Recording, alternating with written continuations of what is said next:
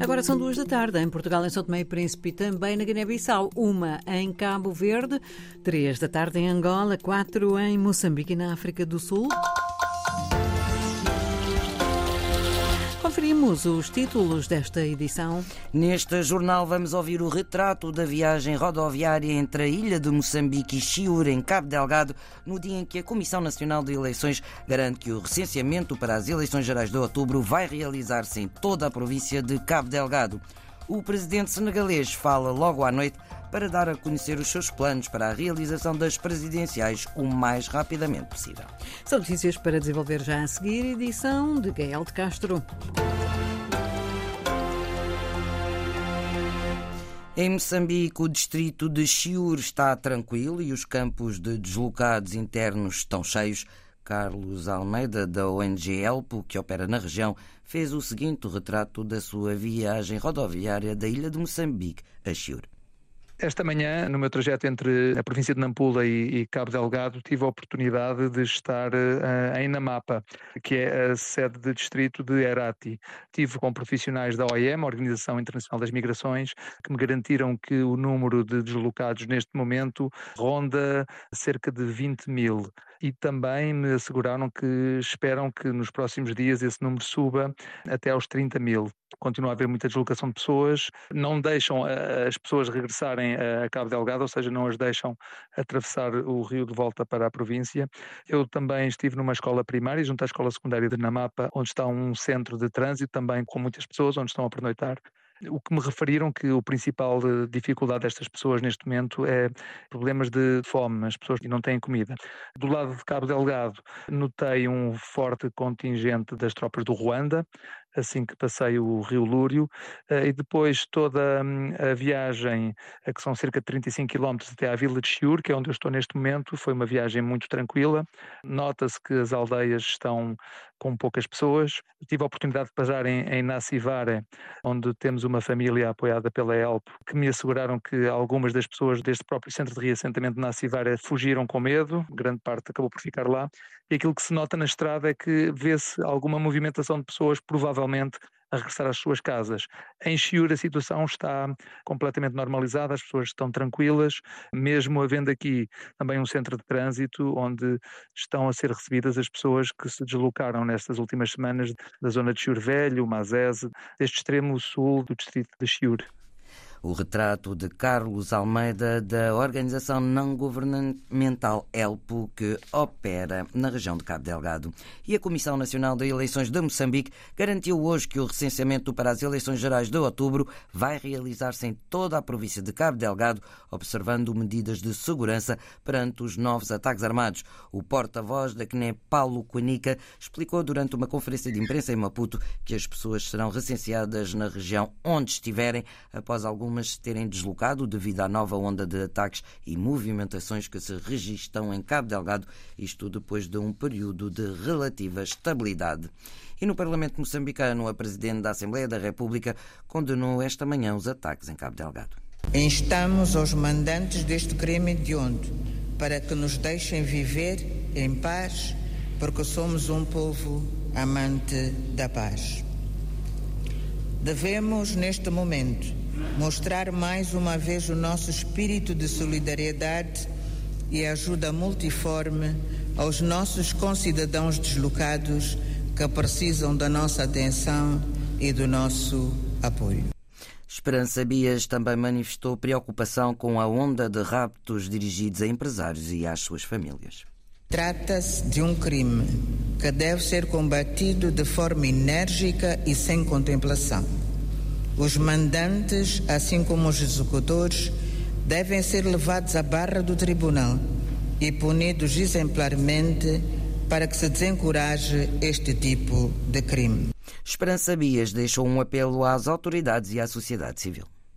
Exortamos as autoridades competentes para que continuem a aprimorar os mecanismos de prevenção e combate a este tipo de crime e apelamos à sociedade em geral para uma maior vigilância e denúncia em casos de suspeição. A Presidente da Assembleia da República de Moçambique, esta manhã, na sessão de na abertura da sessão parlamentar de hoje. Em Angola, a Sociedade Gestora de Aeroportos Angolana e Anshanji Airports International assinaram um acordo de parceria técnica de dois anos para maximizar e rentabilizar os 16 aeroportos geridos pela empresa angolana. Em comunicado publicado hoje, a SGA, a Sociedade Gestora de Aeroportos Angolanas, referiu que o acordo assinado à margem da Cimeira de Aviação da Shanghai e do Singapore Airshow 2024 deverá melhorar o desempenho dos aeroportos em Angola e maximizar o seu potencial de tráfego. Acusado de má vontade por 15 candidatos presidenciais no Senegal, o presidente Macky Sall vai falar logo à noite para dizer quais são os seus planos para fazer cumprir a decisão do Conselho Constitucional que chumbou o adiamento das eleições presidenciais para dezembro. João Costa Dias. O chefe de Estado senegalês vai falar durante uma entrevista conjunta, logo à noite, a quatro meios de comunicação social senegaleses. O presidente Sal afirmou na sexta-feira a sua intenção de respeitar a decisão do Conselho Constitucional de realizar sem demoras as consultas necessárias para a organização do escrutínio.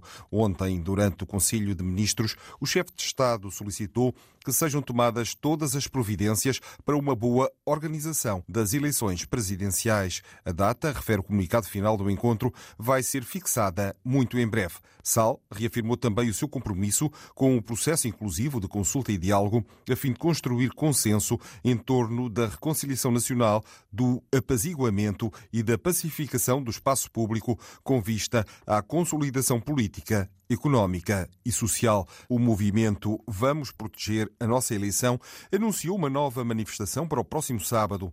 Exige que a votação seja mesmo realizada antes de 2 de abril, data do fim do segundo mandato do presidente Macky Sall. Durante o comício que pretende organizar no próximo sábado, o movimento pediu aos participantes para trazerem simbolicamente o respectivo cartão de eleitor mas também para estarem munidos de alimentos ou bebidas para aquela que se pretende ser a festa de despedida do presidente Macky Sall.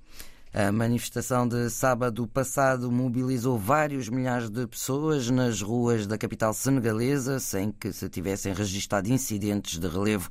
A próxima manifestação pretende ser uma festa. A Presidente da Alta Autoridade para a Imigração de Cabo Verde defende que o país deve estar preparado para dar respostas a pedidos de asilo, mesmo sem ter ainda um regime definido. É uma das ideias que Carmen Barros vai partilhar hoje numa conferência sobre migrações e asilo na África Ocidental.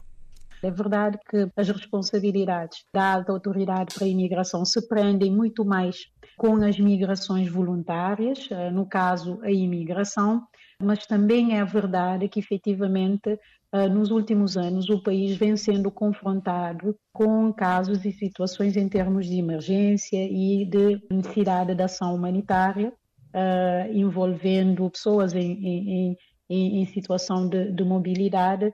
Daí interessa, inclusivamente, nós conhecermos aquilo que tem sido feito a nível da região.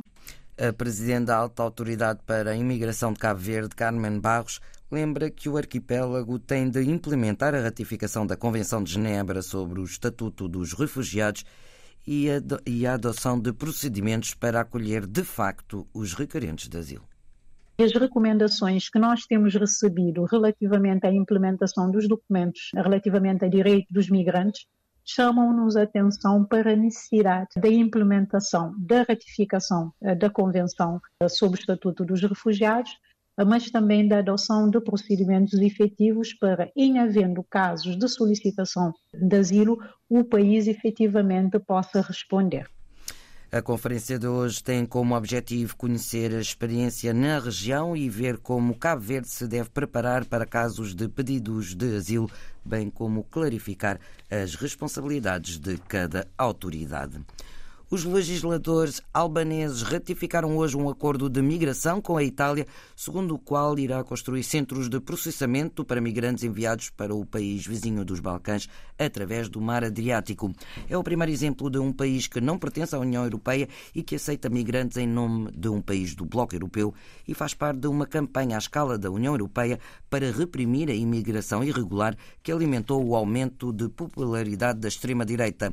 Este acordo permite assim à Itália abrir dois campos na Alemanha, aspirante à União Europeia. A Alemanha é um dos países mais pobres e menos desenvolvido da Europa. Um dos fundadores da CDAO apelou ontem ao levantamento das sanções aplicadas a países da organização que são dirigidos por militares. Este pedido acontece antes da realização de uma cimeira extraordinária da CDAO no próximo sábado na Nigéria, Lia Montes. Yakubu Gowon, agora com 89 anos, é um dos fundadores da Comunidade Económica dos Estados da África Ocidental, CDAO.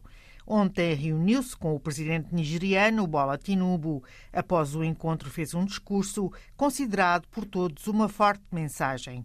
Gowon exortou os dirigentes da África Ocidental a levantarem todas as sanções que foram impostas ao Burkina Faso, ao Mali e ao Níger, mas também à Guiné-Conakry.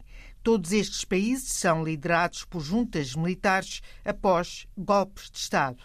Este fundador da CDAO apelou igualmente ao Burkina Faso, Mali e Níger para que reconsiderem a decisão já tomada de deixarem a CDAO.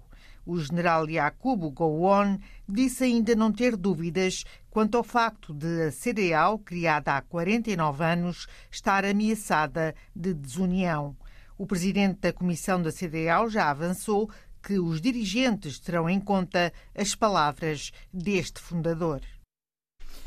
Um dos fundadores da CDAO apela ao levantamento das sanções aos países da África Ocidental liderados por juntas militares depois de um golpe de Estado no Festival Internacional de Cinema de Berlim.